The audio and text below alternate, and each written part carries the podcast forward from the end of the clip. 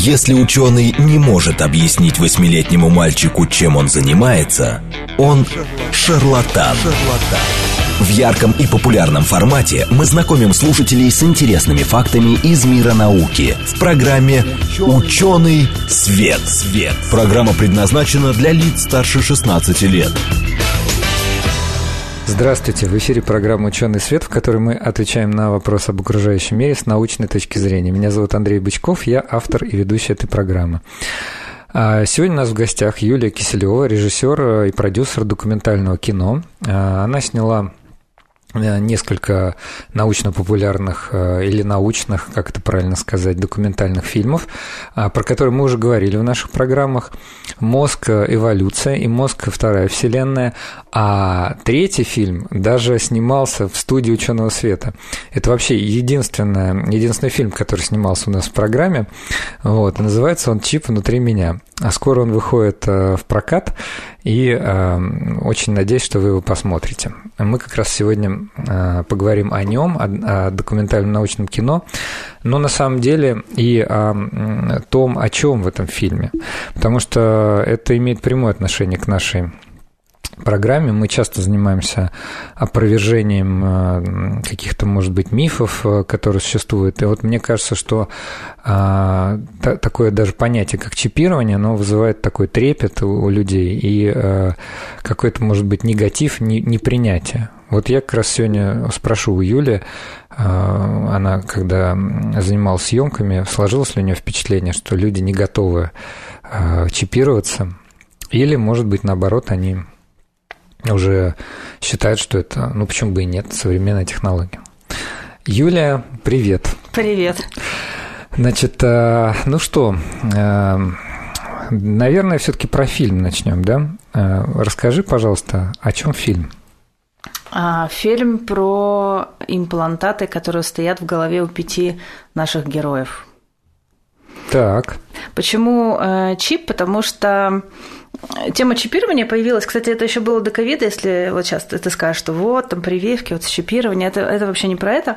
Э, тема до ковида появилась, и мне однажды позвонила моя подруга э, с вопросом, она что-то там наслушалась в Ютубе и сказала, Юля, вот ты снимаешь фильмы про мозг, скажи, пожалуйста, нам ведь не вставят в голову чипы и не будут нами управлять. Вот, я говорю, а куда нам должны вставить э, чипы, чтобы управлять? Такой интересный вопрос. Вот. Э, в общем, мы с ней подумали, я поняла, что нужно рассказать, в общем-то, людям о том, для чего в голову пациентам, да, это по медицинским показаниям, только, возможно, сейчас вставляют имплантаты. Так. И мы сняли пять э, людей, у которых стоят имплантаты. Трое с у них имплантаты в мозге, глубокая стимуляция мозга, и двое, две девочки с кохлеарной имплантацией, это такие электроды, которые помогают вернуть даже не вернуть, они были глухие, и вот э, помогают обрести слух. Да, я видел несколько э, отрывков из этого фильма и уже немножко познакомился с героями. Кстати, как я понял, некоторые герои были и в твоих предыдущих фильмах. Например, Родион Чимонин. Родион Чимонин, да, он у нас снимался в фильме «Робот, я люблю тебя». Но там у него немножко другая роль была. Угу. Если так можно сказать про реального человека. Ну вот, у него была другая роль. Ну, Хотя, когда мы с ним познакомились, я его позвала сниматься именно в фильме про чипы. Потому что тоже было удивительно, когда он ко мне пришел брать интервью по поводу фильма еще «Мозг эволюция» и спросил планы дальнейшие. Я говорю, я хочу снять фильм про людей вот с имплантатами. Начала ему рассказывать, что есть такая штука, как глубокая стимуляция мозга. Он слушал, слушал, говорит, да я это все знаю, у меня как раз это стоит. И я смотрю, у него такие две шишечки на голове, там вот как раз вот э, под ними имплантаты в голову, в мозг входят. Я говорю, да ты что, говорю, давай ты у нас снимешься. Вот, и мы тогда планировали э, фильм про чипа, а тогда еще снимали фильм про роботов. Подумали, что э, будет интересно. Фильм про роботов, киборгов. И у нас Родион, с одной стороны, выступал там в роли журналиста, который э, ходит там по городу с секс-куклой, провоцирует людей на то, чтобы они как-то с ним и с ней общались. А потом выясняется, что он сам киборг, и мы там задавали вопрос, а вообще, если заменять человеку части тела, то в какой момент он станет э, роботом, да? Вот, и, и, и про мозг то же самое. Если мы какие-то части мозга будем заменять на искусственную, там, стимуляцию включать, насколько это тот же человек, насколько не тот же. Вот, ну и, соответственно, продолжили эту тему в фильме «Чип внутри меня».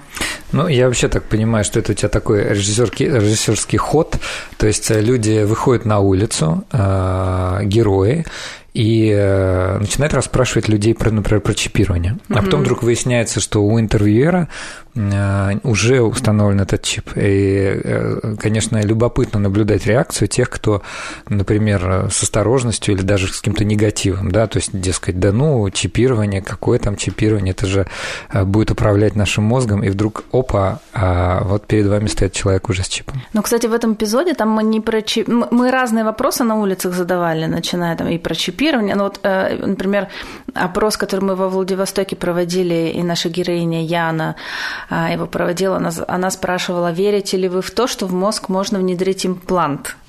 То есть вот просто вот такой вот прям вот научный вопрос. И люди говорили чаще всего, либо стебались, либо говорили, нет, не верим. Она уже в какой-то момент не выдержала и говорила, ну вот я, вот я стою перед вами, у меня в голове такое вот, я робот, у меня имплант. И все на нее смотрели как на сумасшедшую. Вот так вот. А мы не, не верим. Слушай, а вот про героев. А, ты уже упомянула а, Родион, Яна.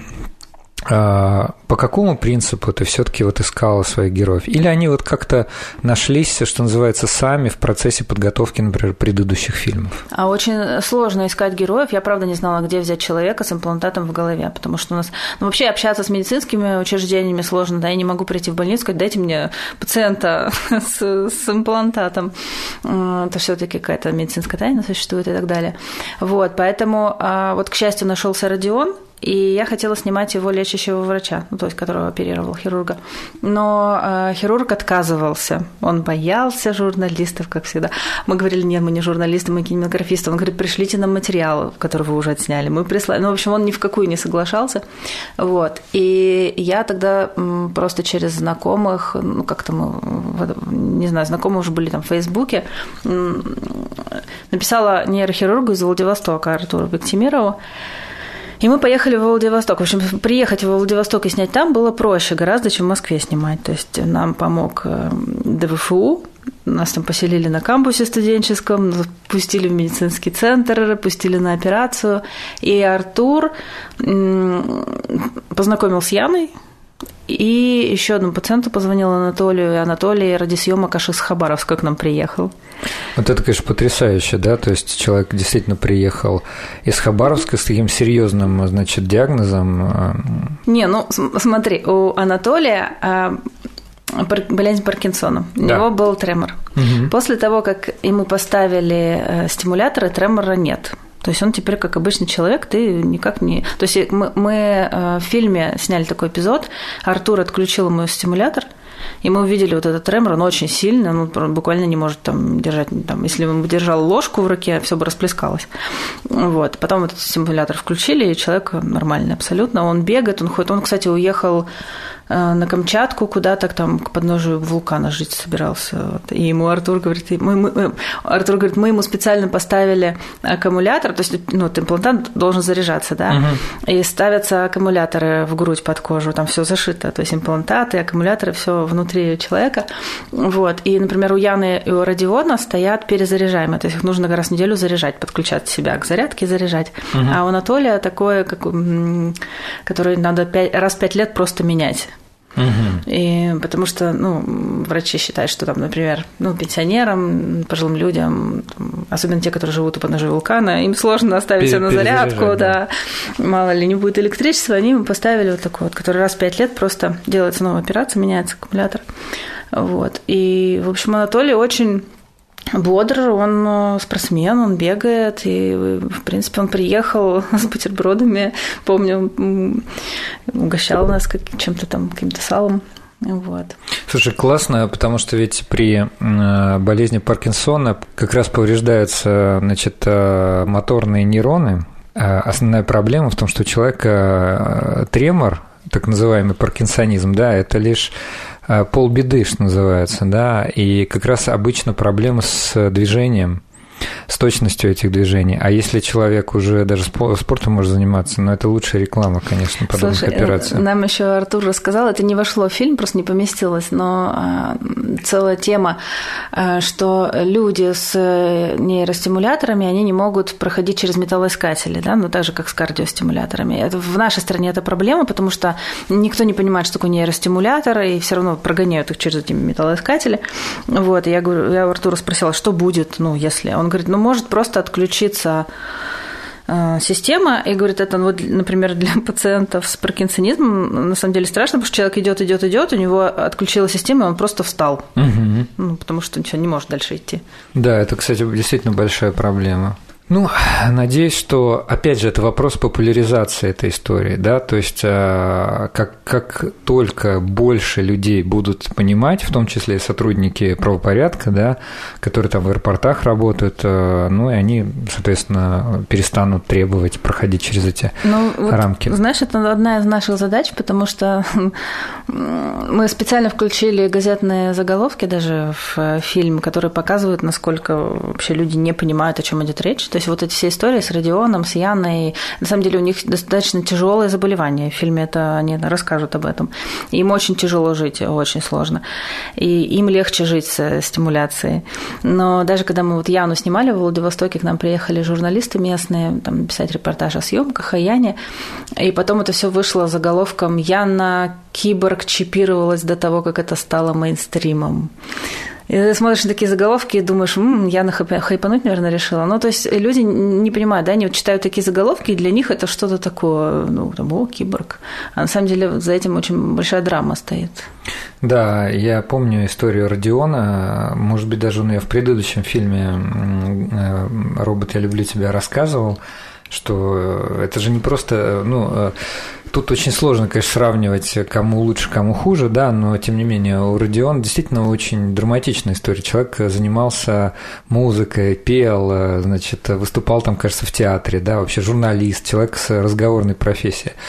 И вдруг э, на него напали, да, там он получил черепно-мозговую травму, и, конечно, я думаю, что жизнь его, так сказать, изменилась необратимо. Это серьезная история. И хайповать ему, наверное, меньше всего хочется. Ему, скорее всего, хочется жить обычной жизнью, как и всем героям. Быть абсолютно обычным человеком. Слышать так же, как все. Поворачивать голову так же, как все. Ну вот, кстати, насчет обычной жизни, то есть к обычной жизни вот возвращают с помощью кохлеарной имплантации, да, то есть дети, которые родились э, там, с потерей слуха, там, да, и они к там, двум годам даже у нас есть одна героиня, которая пытались речевой аппарат, слуховой аппарат надеть. Угу. Да? У нее был какой-то остаточный слух, и надеялись, что с помощью слуховых аппаратов она будет э, слышать, и у нее появится речь, но речь не появилась. А, мама боялась делать операцию по кохлеарной имплантации, но в какой-то момент уже решилась. И мы когда снимали интервью, и мама рассказывает э, о том, они как раз приехали в центр реабилитации, и мы как раз попали в тот момент, когда девочка там первое слово сказала, она сказала мама, мама это рассказывает и начинает плакать прямо в камере, на камеру, вот. И на самом деле результаты, конечно, невероятные после того, как им делают эту операцию. Они начинают слышать, они начинают говорить, они начинают воспринимать кучу эмоций, которые не понимали раньше. Вообще по-другому на мир смотрят. И это все вот прямо на глазах. Тем более, ну, ребенок, он растет быстро, изменения быстро видны. И это еще является доказательством пластичности мозга, да, то есть э, Таким детям, я подумал после просмотра нескольких фрагментов, что, конечно, таким детям надо рекомендовать прям вот делать операции, наверное, как можно, как можно раньше. Ну, тут э, врачам, врачам, наверное, лучше известно, но так из общих соображений кажется, что чем раньше ребенок начнет обучаться, да, вот, тем, тем быстрее потом будет адаптация к обычной нормальной жизни. И я вот спросила у мамы Таси, почему она согласилась сниматься в фильме. Она сказала, что я хочу об этом рассказать, потому что очень много родителей, так она вращается в этой сфере, э, э, говорит, очень много родителей, которые отказываются делать операцию по кохлеарной имплантации ребенку, потому что либо боятся, либо не понимают. Ну, есть еще часть родителей, которые считают, что пусть ребенок, если они, например, сами глухие, пусть ребенок тоже будет глухим. Вот. Но очень многие не понимают, боятся, да. Ну вот, э, тогда, наверное, правильнее будет задать вопрос, немножко отклониться от моего э, списка, который я хотел. Является ли вот, ну, как сказать, даже не популяризация, а вот также вот развенчание мифов про то, насколько это страшно, одной из целей твоих, то, что ты снимаешь такие фильмы? Ну, вот очень показательно было. У нас премьера была 8 апреля, российская премьера. До этого мы фильм за рубежом показывали. Российская премьера была 8 апреля на фестивале Future Dog. Был полный зал, много зрителей. Что удивительно, все зрители остались на обсуждении фильма после показа. И одна из зрительниц сказала, спасибо вам, что вы поменяли мое мнение. Отлично. И такие настроения действительно были. Вот, ну то есть вот это, в общем-то, наверное, ответ на вопрос. А, вернусь все-таки про героев. А, очень мне хотел задать вопрос. А, есть такое понятие, кстати, в психо психотерапии самораскрытие. Вот. Не каждый, даже человек с хорошей психологической подготовкой, готов делиться подробностями на камеру, уж тем более своей какой-то жизни, своих медицинских диагнозов. А насколько все-таки героям было непросто или они довольно охотно рассказывали? Знаешь, мне кажется, это режиссеру было непросто, потому что, ну, представь, ты, тебе приходится а, просить героев рассказать вот про медицинские диагнозы, про то, как им сложно живется. Вот. Более того, а, мы для... Если ты помнишь, в прошлом фильме был эпизод, когда у Родиона аккумулятор сел. Да. У него периодически он садится. Но мы как бы вот когда новый фильм снимали, мы поняли, что нам нужна такая же история, чтобы показать, как он себя... Ну, то есть рассказывать можно бесконечно, что у него дистония. Никто это uh-huh. не, представляет, что это. Вот. А один раз увидеть, и тебе все понятно. И я понимала, что мы, мы же не сможем так вот ходить за ним и ждать, пока он сядет. И поэтому мне пришлось договориться с Родионом, uh-huh. что мы выключим нейростимулятор, Ого. Да, и мы с ним специально, я говорю, Родион, мне надо с тобой поговорить. мы с ним специально встретились в кафешке. И я ему предложила такой момент. Вообще у нас фильм, там, можно сказать, постановочный, да, потому что мы готовились к съемкам очень долго, и мы продумывали каждую сцену, как это решить, чтобы, так как пять очень сложных историй, тяжелых, драматичных, чтобы зритель не вышел в полном ауте из кинотеатра, угу. нужно было как-то повеселее все это сделать. Вот. Мы с Родионом, например, договорились, у Родиона вообще режиссер, он высший курс сценаристов режиссеров закончил, но у него был не снятый фильм, и мы э, решили, что мы что Родион будет снимать вот э, сцену из фильма, мы позовем актеров, все, все по-настоящему. И в этот момент мы у него отключим стимулятор. И мне было интересно вообще, как люди отреагируют вокруг. Ну, то актеров, которых мы позвали, mm-hmm. они же не знают, что с ним что-то не так. Вот, ну и показать как-то весь процесс. В общем, мы это сделали. Очень было тяжело и страшно. Ну, а, как бы это не опасно, да? То есть я помню, после, после робота некоторые зрители спрашивали, когда у Родиона сел аккумулятор, почему вы не вызвали скорую, почему вы его дальше снимали, что это mm-hmm. вообще за, за звери. Вот, но на самом деле это не... Ну, он так 8 лет жил. Вот так вот. А без, то есть он жил после травмы? Восемь лет, да, вот в таком состоянии, в котором вот можно его увидеть в фильме, до того, как ему ставили имплантаты, до того, как их придумали. Это действительно была одна из первых операций в России вообще. И он очень переживал, действительно пошел записал там свои песни, чтобы мало ли что, да. Вот. И э, сейчас иногда он, ну да, бывает, разряжается. Ну, конечно, не хочется ему никогда, но для фильма он как бы согласился. Вот. В общем, минут пять он был разряженный, потом снова включили. Реакции, кстати, никакой не было. Все сделали вид, что ничего не происходит, как, потому что никто ничего не понял. Ну, не понимает, да, что наверное, что-то просто... с человеком, но вроде все нормально, он продолжает работать, все, он не, не просит о помощи, но что-то с ним не то. Ну, как да. человеку, да, там, не знаю, ну, всякое бывает, да. Бывает, что человек не очень хорошо себя чувствует. Но да. тут, конечно, да, да, да. это гораздо более серьезные формы приобретает. Вот, а второй момент, э, когда мы приехали в Владивосток, я тоже понимала, что мы там запишем интервью с Яной, э, как-то ее там снимем где-то в ДВФУ, но я понимала, что опять это будет печальное, грустное интервью, и попросила ее написать... А она написала в Инстаграме, что я на самом деле так уже отношусь к своему заболеванию и к тому, что я киборг, я могу хоть стендап на эту тему сделать. Я говорю, Яна, давай стендап сделаем, давай напиши мне, пожалуйста, вот свою историю а, как стендап. Она написала, я прочитала, говорю, а теперь напиши в формате TEDx. Она написала, мы потом это все скомпилировали и сделали выступление. То есть мы, правда, собрали публику, Э, в кафе университета. У нас э, публика, там студенты.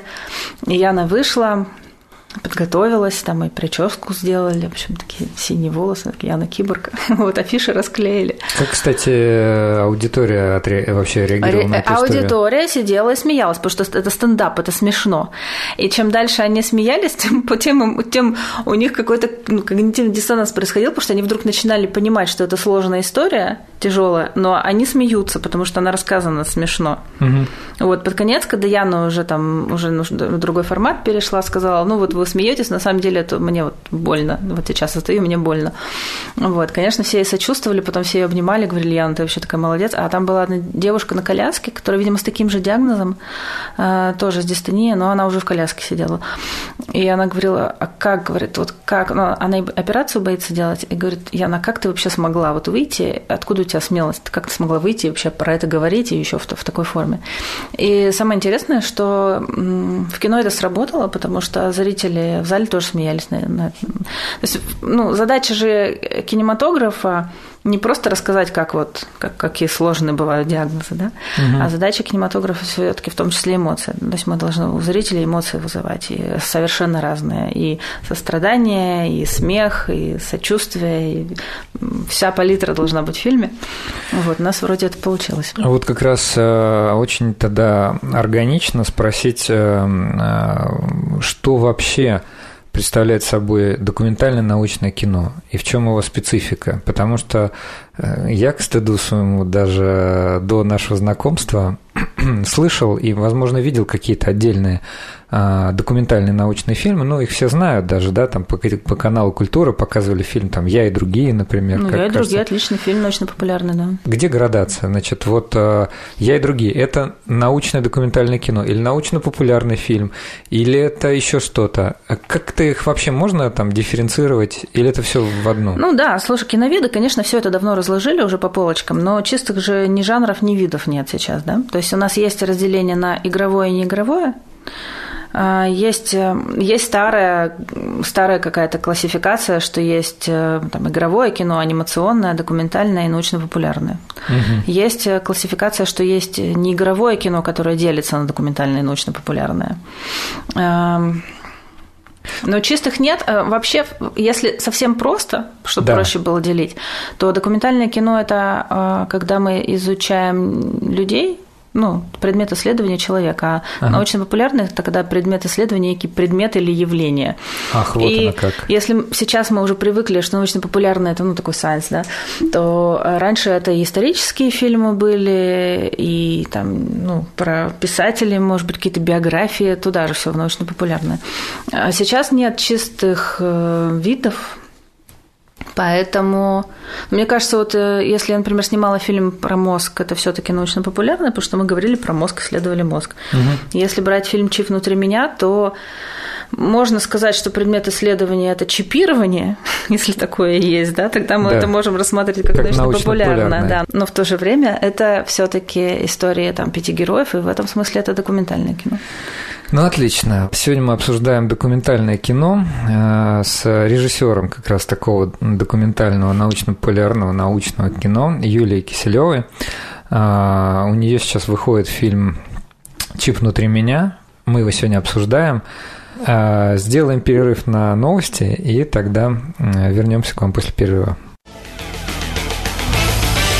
В ярком и популярном формате мы знакомим слушателей с интересными фактами из мира науки в программе «Ученый свет». свет. Здравствуйте, в эфире программа «Ученый свет», в которой мы отвечаем на вопросы об окружающем мире с научной точки зрения. Меня зовут Андрей Бычков, я автор и ведущий этой программы. Сегодня мы отвечаем на вопросы о документальном научном кино а, с режиссером такого кино Юлией Киселевой. Юля, привет еще раз. Привет еще раз. Юля уже не первый раз в нашей студии, и самое главное, что а, в разных амплуа она к нам приходит.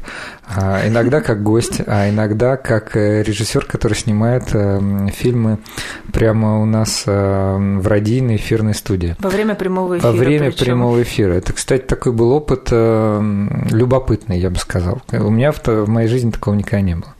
И вот в результате этого опыта получился фильм, который называется «Чип внутри меня», и всю первую половину программы мы о нем говорили. Ну, предлагаю и вторую тоже посвятить, тем более, что скоро премьера А скажи, кстати, нам, когда вообще премьера и где можно будет посмотреть вообще это кино? А премьеру в этом году мы делаем скромно, а, поэтому премьерных у нас два показа 27-28 апреля в Центре документального кино. Это на Зубовском бульваре, парк культуры. 27-го у нас премьера прям вот со всей съемочной группы с героями. А 28-го я приду просто со зрителями пообщаться, чтобы их не оставлять наедине с экраном. Вот. И дальше мы там поставим в прокат, не знаю, в какие дни, но еще будут сеансы какие-то. То есть в Центре документального кино можно будет посмотреть. А в других городах России?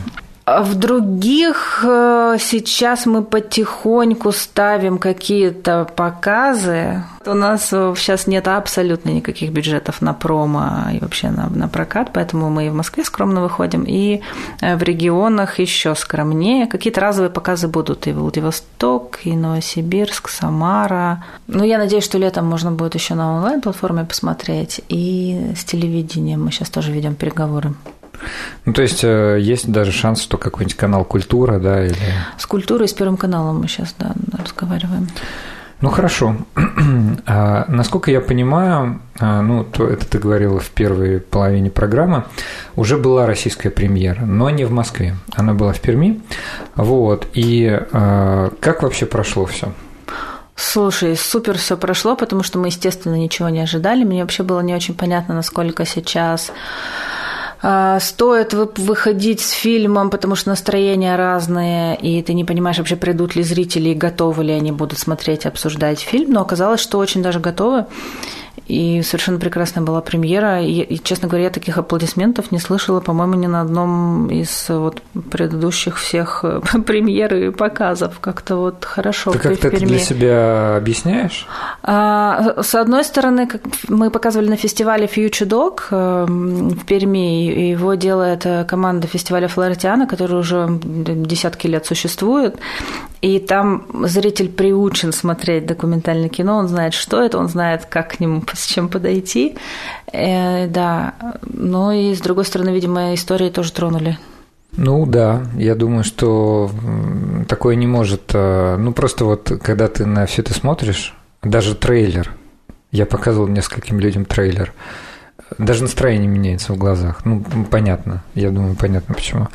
Слушай, а кто вообще ходит вот на такое кино? Ну, я только один раз проводила анкетирование, кстати, тоже в Центре документального кино, когда мы еще первый фильм про мозг э, выпускали. И то я его провела через спустя полгода, потому что там был очень хороший сарафан, и фильм полтора года мы показывали. Ну, понятно, не каждый день, но там время от времени мы вдруг а, не поставить ли сеанс. Там раз в неделю мы его ставили. И, и почему-то вдруг спустя год снова случились аншлаги. И я подумала, кто же пришел-то спустя год уже на фильм? И провели анкетирование. Любопытно было, что примерно треть людей были с ученой степенью. А, вот, то есть публика э, продвинутая. публика продвинутая, да, которая интересовалась э, наукой. Ну, в общем-то, да, наверное, так и есть. Ну, значит, две Наука, трети без ученой степени. Две трети без ученой степени, просто с высшим образованием. Угу. Ну, понятно, что все-таки, наверное, научное кино это не, не развлекательное игровое кино, а немножко разная сфера. А есть люди, которые выходят разочарованные, например, после э, показа, или какой-то негатив высказывают, дескать, мучаете вот героев под камеру, Такое у тебя встречалось? Да, конечно. Все время есть недовольные люди, недовольные чем-нибудь. Я помню, не помню уже на каком покате, по-моему, «Мозг эволюции» мы показывали в Екатеринбурге, и одна женщина очень много негатива высказала в адрес ученых. Мы туда с ученым летали, и она ему решила высказать, что что вы вообще делаете. Мой внук постоянно сидит э, в планшете, вот из-за ваших всех разработок технологий, в общем, дети портят. Просто люди высказываются на разные темы. Понятно. Но это вообще-то, мне кажется, довольно популярная история, потому что какую программу не делаешь. Вот мы месяц назад сделали программу с Андреем Сибрантом из Яндекса. Говорили про будущее вообще, про цифровое будущее. Mm-hmm. И практически любая технология, искусственная нейросеть – там а, какой-нибудь а, беспилотный автомобиль, все это вызывает поначалу, ой, да вы зачем это делаете, это же, ой-ой-ой, ну, сто лет назад люди протестовали против самобеглых экипажей, потому что это же, ну, большую проблему создаст. Вот. А сейчас, ну, я думаю, что это вопрос, конечно, привычки, просто обычного привыкания. Ну, кстати, интересно, надо посмотреть, потому что я знаю только про три показа, мы же показали в России только вот в Перми, там не было такого. А в Оренбурге тоже не было, и в Самаре, э, ой, в Саратове у нас, кстати, в Саратове зрители попросили даже еще один сеанс добавить, там на кинофестивале показывали, показывали угу. два раза в итоге. Образ... В Саратове? Да, да, да, образ аншлаг был. И сейчас в Саратове выходит в прокат тоже в Доме кино.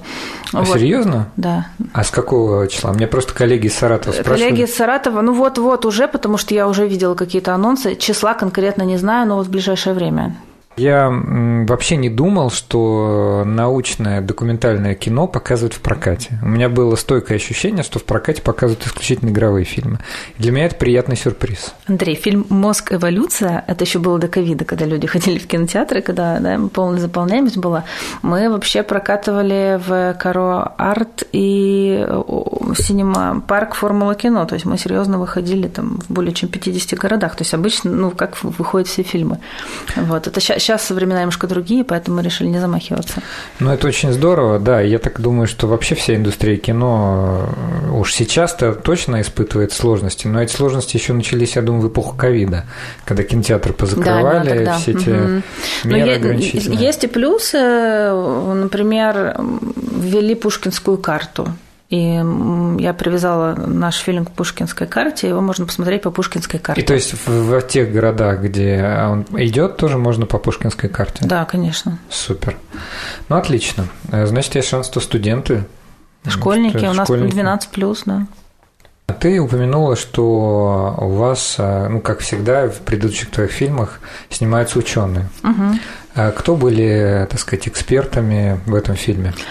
А эксперт был Александр Яковлевич Каплан. Ты его помнишь? Он да. был как раз на том эфире, который мы снимали здесь на радио. Да.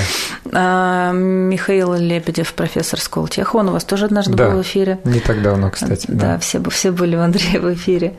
А у нас есть целый эпизод, это очень любопытная история была. Меня как-то пригласили быть такой ведущей онлайн-ведущей научной конференции в Самаре. Проходила конференция BCI Brain Computer интерфейсы. И она была, так как это был ковид, она была онлайн. Вот. И, в общем, вся конференция, мы сидели в небольшой комнатке, там несколько ведущих, и к нам присоединялись ученые из разных стран, и проходила конференция. И между пленарными заседаниями мы что-то говорили в эфир. И я, и я сидела там с утра до ночи и слушала все эти заседания и обсуждения, и вдруг в какой-то момент а, обсуждали Илона Маска и Нейролинк, я сижу, смотрю в этот зум, и у меня ощущение, что я как кино смотрю, потому что было очень удивительно. Эм, четыре ученых или пятеро из разных стран, Америка, Голландия, Россия, обсуждают нейролинк Маска, перешли на обсуждение вообще будущего нейроинтерфейсов. И у меня было ощущение, что я смотрю кино. И я просто попросила у организаторов вот часть, вот, вот эту вот запись. Угу. И это вошло в фильм, потому что, ну, наверное, впервые я увидела, как ученый, там есть такой ученый Джон Уолпо, он вообще пионер нейроинтерфейсов, там, одну из самых угу. первых книг по нейроинтерфейсам написал, он уже пожилой. И вдруг он начинает говорить, что вы знаете, мы же на самом деле не знаем, а, что мы делаем, потому что мы вторгаемся в нервную систему. И вот все наши э, вот эти устройства, они для этого не предназначены, и мы можем вообще навредить. Это было удивительно слышать от ученого, который их разрабатывает, и там была специалист по этике из Чикаго, и, в общем, подняли такие этические вопросы. Очень такой глубокий философский эпизод получился. Я даже вижу по зрителям, которые в этот момент затихают, начинают слушать. И мы еще на этот момент Сделали очень классную анимацию, очень образную. Мы еще нарисовали Илона Маска, потому что у нас нет э, его съемок и прав на его фотографии. Мы, в общем, решили, что мы нарисуем.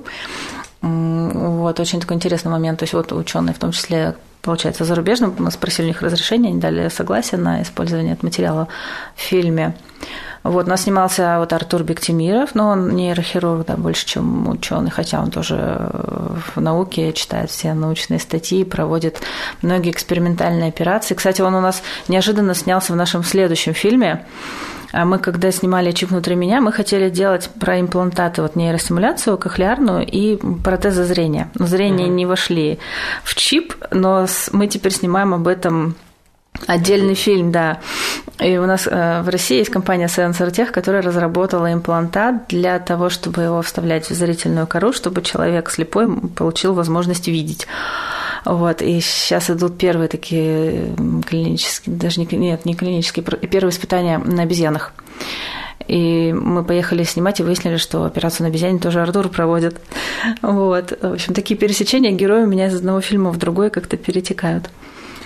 Ты сказала, что э, ученые, э, с которыми ты общался через Zoom, высказывали опасения. Угу. Те люди, которые непосредственно занимаются этой технологией, ну, в принципе, это логично, потому что те, те ученые, которые разрабатывали, например, те, тот же самый, ну, занимались ядерными реакциями, они понимали, угу. какое, какое это огромное для человечества и возможности для энергии получения и какие могут быть проблемы. А вот в данном случае чипирование, а, какие могут быть здесь проблемы? Что говорят ученые? Ну, смотри, давай их поделим на две части. Ну, первая проблема – это когда человеку вставляют имплант, это проблема, связанная с медицинским вмешательством в организм. То есть в любом случае это может быть что угодно – заражение, отторжение, ну, в любой, вот как любой имплант. Ну, это медицинские, да. Это А, другой вопрос, который нас интересовал, потому что он интересует всех вокруг, это можно ли с помощью имплантата управлять поведением человека.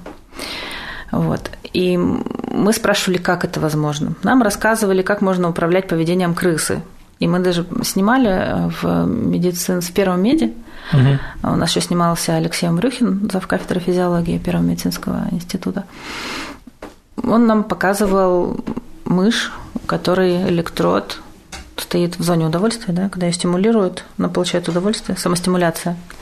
Вот. Ну, еще она рассказывает, что вот можно с помощью там, имплантата в какой-то зоне управлять мышью. Так. Вот. Но человеком управлять так нельзя, потому что человек сложный организм. У него есть, наверное, вот эта воля.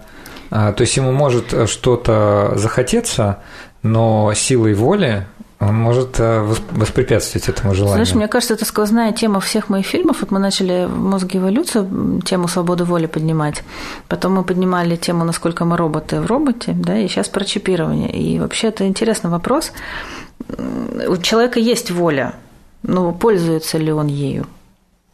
Потому как что иногда люди делают такие поступки, что кажется, что это был не его выбор, а кто-то за него решил. Вот, поэтому тут достаточно сложно. А ты знаешь, я хотел тебе задать вопрос, вообще я его хотел тебе задать в конце, потому что вот тот фрагмент, который ты мне прислал для ознакомления, я его посмотрел и увидел там впервые кое-что, э, что я уже местами видел и в других фильмах, но это прям особенно мне резануло и глаз, и ухо, что наши обычные русские люди говорят такие вещи, а, вот э, зачем вмешиваться? Там, сколько человеку отведено жить, столько и будет. Ну и так по-разному это можно интерпретировать. Кто-то скажет, что это судьба, кто-то на все воля Божья. Вот не думаешь ли ты, это, что это может быть какая-то вообще наша особенность, вот, российская? Вот это какое-то вера в какие-то внешние силы, которые, которые на самом деле нас определяют, а что моя собственная воля не так сильно влияет. Ну, дескать, ну, а что мы можем сделать? И вот это убеждение распространяется и на очень многие другие сферы нашей жизни. Угу. Ну, знаешь, это же вообще-то вопросы про ответственность. То есть, если я считаю, что все предопределено, и судьба, и я проживу столько, сколько определено, поэтому я не буду чип вставлять. Да? Просто я сейчас поясню, там был опрос, и у женщины спросили, если бы вам нужно было по медицинским показаниям ставить имплант или вы бы там, спасти вашу жизнь, стали, стали бы вы это делать? Она сказала, нет, сколько предначертано, столько человек и должен жить. Вот. И когда ты думаешь, что там кто-то за тебя решил, ты просто с себя снимаешь некую ответственность. Я не знаю, насколько это особенность, это вообще проблема, мне кажется, даже не особенность. Да, думаю, что это ну, как сказать, это, это, это точно есть в нас, вот, и мы это наблюдаем не только по чипированию, да, то есть э, какие-то многие технологии, которые мы обсуждаем, люди часто говорят, ну, зачем, зачем это делать, все равно же все будет как-то. Ну, ты а просто сказал будет? русские люди. Я не знаю, насколько это характерно для русских людей. Может быть, это вообще в принципе характерно для людей. Ну, я думаю, что отчасти это точно характерно для всех людей, как мы обсуждали. Страх нового, да. Угу. То есть э, те же нейрофизиологи говорят, что для того, чтобы развивать мозг, надо ходить по новым маршрутам. Вот. А угу. попробуй, ты если 10 лет ходил по одному маршруту А, попробуй себя заставить по маршруту Б. Нас природа спасает от, э, от опасности таким образом. Э, когда ты будешь идти по маршруту Б, ты будешь испытывать выраженную тревогу. Э, то есть мозгу новые нейросети заводить, для него это всегда неприятно. Порой это даже вот люди, которые интенсивно что-то учат, они даже головные боли испытывают. Там же, опять же, исследования показывают, что там прорастают даже эти шипики, да, то есть вот эти ответвления там нейронов, вот, а, и это может вызывать физическую боль. Поэтому, с одной стороны, да, это вполне естественно, страх нового, но с другой стороны, мне кажется, что есть люди в там, других странах, которые как-то больше на себя, что ли, надеются. Может быть, я вспомнила, я не помню, вошло ли это в окончательную версию фильма, но было очень много ответов а, из серии ну, вот на вопрос ставили ли бы вы чип, ну, если надо будет, или если мне покажут, что все это сертифицировано, или если нужно будет мне какой-нибудь паспорт получить, а без этого никак, то, конечно, куда деваться. И вот, да, такая вот пассивность нас, конечно, удивила, потому что, ну, куда деваться? Ну, если надо будет, то пойдем ну, и вставим. То есть ни у кого, не, не, ну, может, у кого-то возникал, но меньше вопрос э, выбора, да. А так, ну, если надо, то да. Хорошо, что хотя бы здесь прозвучало а, желание сертификации. То есть люди хотя бы доверяют тому, что если есть есть сертификат соответствия, вот к этому нас приучили, да, есть бумажка, есть официально сертифицированный прибор. Непонятно, какой чип не вставляете, только сертификатом, да. Есть ГОСТ на чипирование мозга, вот э, сертифицированный ГОСТом чип мы вставим, а вот эти вот другие, они не, нам не подходят. Ну, это тоже, конечно, да, интересно, как это все работает. Это причем в Москве было. Нигде от этого в Москве проводили. Люди в Москве продвинутые. Они говорят, Чип, пожалуйста, но только сертифицированный. Э, со, всеми, со всеми необходимыми печатями. Хорошо. Э, кому бы ты порекомендовал посмотреть этот фильм? Кому ты считаешь, что он особенно полезен? Полезен? Да. Не знаю. Слушай, ну, наверное, не полезен, а интересен. Ну, может да? быть. Наверное. Да, ну, интересен, я думаю, большинство. А полезен я здесь имел в виду, может быть, кто-то, кто, допустим, сталкивается с подобными проблемами? Или, ну вот как ты сказала, да, что ну, да, люди но мы немножко примером. попытались привлечь внимание названием, да, чип внутри меня. Вообще чип неправильно говорить. Угу. Там можно говорить там, нейроинтерфейс или имплантат, но мы немножко вот э, так снизили Упростили. лексику да, для того, чтобы широкого зрителя привлечь. Да, мне кажется, любому человеку, в принципе. Сложно сказать, кто вообще любит смотреть документальное кино? Хорошо. Не все же его понимают. А были ли сложности в течение съемок и с какими вообще проблемами, может быть, с чем-то неожиданным ты столкнулась в процессе съемок? Ну вот сложность была найти нейрохирурга, но мы полетели потом на Дальний Восток. Не, я не помню. Кстати, вот этот фильм, он достаточно такой без, без проблем был снят, причем я написала сценарий, прописала вот эти эпизоды. Я как кинематографист же еще подхожу, да, то есть если мы снимаем эпизод, например, с кохлеарным имплантатом, мне, например, захотелось снять а, нашу героиню Тасю в окружении детей. Мне было интересно, как они реагируют на вот ее речевой процессор, который на ухе висит. Более того, мы хотели детей подговорить, чтобы они у Таси спросили, что у нее на ухе. Но дети оказались очень толерантными, и они говорили, а зачем? Ну, подумаешь, у нее может быть какая-то проблема, нас это как касается. Вообще вот. удивительно, Да, конечно. да, да. И в итоге самая младшая девочка, которая еще, что и говорят, то она и делает, там, она у нее спросила, мы сняли этот кадр, и мне нужна была такая атмосферная какая-то вот детская тусовка. Это еще было перед Новым годом, это как раз был ковид, когда у детей не было никаких новогодних праздников. Угу. И я подумала, о, класс, мы как раз детям устроим праздник. Э, и мы им действительно устроили праздник. То есть мы подарки им купили, конкурсные приготовили, ну, всех детей, которые в окружении были, собрали, чтобы снять этот эпизод. И он очень душевный получился. И мне было важно, я хотела противопоставить, то есть что такое чип-имплант, да, это технология, это что-то такое жесткое. Звучит как-то так ужасно неприятно. звучит, да, это как это что-то, что тебе в мозг внедряется. И я думала, надо это, надо снять какой-то добрый детский такой утренник с елочкой, что-то такое атмосферное симпатичная, душевная. Вот, там какой-нибудь щелкунчик вот на противопоставление. Поэтому, собственно, вот у нас такой эпизод появился, потом он появился со стендапом. То есть я подходила уже как режиссер к этому материалу. Вот, и я это все прописала, и, в принципе, все, что я прописала, нам все удалось снять. Вот я, честно говоря, вот слушал тебя сейчас, э, даже то, что ты сказал, да, вот чипирование, чип, а вот в чем э, вот это, как там в русском языке, по-моему, есть такой термин коннотация, да, но вот почему? Ну, казалось бы, микрочипы, но эти, это слово преследует нас последние лет 30. В процессоре есть чипы, в карточках есть чипы, да, говорят, вот э, у вас карта с полосой с магнитной или с чипом. И никого не смущает то, что у тебя карта с чипом. Хочешь парадокс? Давай. Смотри, люди боятся, что ими будут управлять. Да. При этом они открещиваются от свободы воли. Да. Вообще тут вот много всяких я, вопросов. Я, я, я, я правда не понимаю, да. То есть, ну, это какое-то, наверное, я не знаю, избирательное абстрагирование или как это там уже специалистам по когнитивным ошибкам. Потому что боятся чего-то одного, что, что лежит на поверхности. Вокруг вот, скорее всего, какие-то запущены просто байки, я думаю, вокруг само слова чипирования. Я придумала один ответ. На мне еще, на самом деле, эта тема-то с фильмом «Мозг. Вторая вселенная». Там были жуки, э, мы снимали Вернее, мы пытались выращивать этих жуков, но в итоге у нас не получилось, но мы взяли хронику американскую и связались по скайпу с американским профессором, который чипировал жуков. Угу. И они у него действительно, он ими управлял, да, то есть жуками еще проще управлять, чем ну, крысами. Ну, и у него был пульт, и он нажимал кнопочку, жук летел направо, он нажимал другую, жук летел налево, то есть это прямое управление было. И когда я этот фильм показывала, все говорили, боже, боже, боже, а в нас ставят чипы и будут нами управлять. И я говорила, а вы телевизор смотрите? Они угу. говорят, да. Я говорю, вы думаете, вами не управляют? Вот, но люди зависали.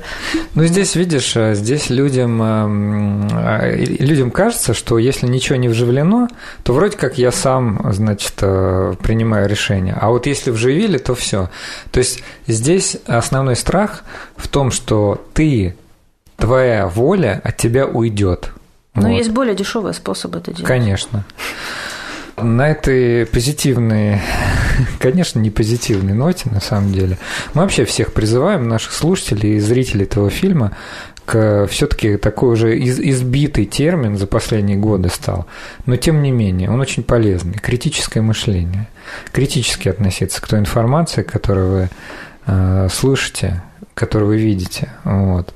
Ну, я надеюсь, что такие вот фильмы как твой, э, все-таки приоткрывают э, завесу над такими вот э, понятиями типа чипирования. Посмотрев истории героев, нельзя остаться равнодушным, и все-таки, наверное, можно изменить свое отношение к чипированию. Всех, всех приглашаем на премьеру, а Юлию я хочу поблагодарить за участие в нашей программе. Спасибо большое. Спасибо за разговор, очень интересно было. Спасибо и со всеми. Услышимся в следующую субботу.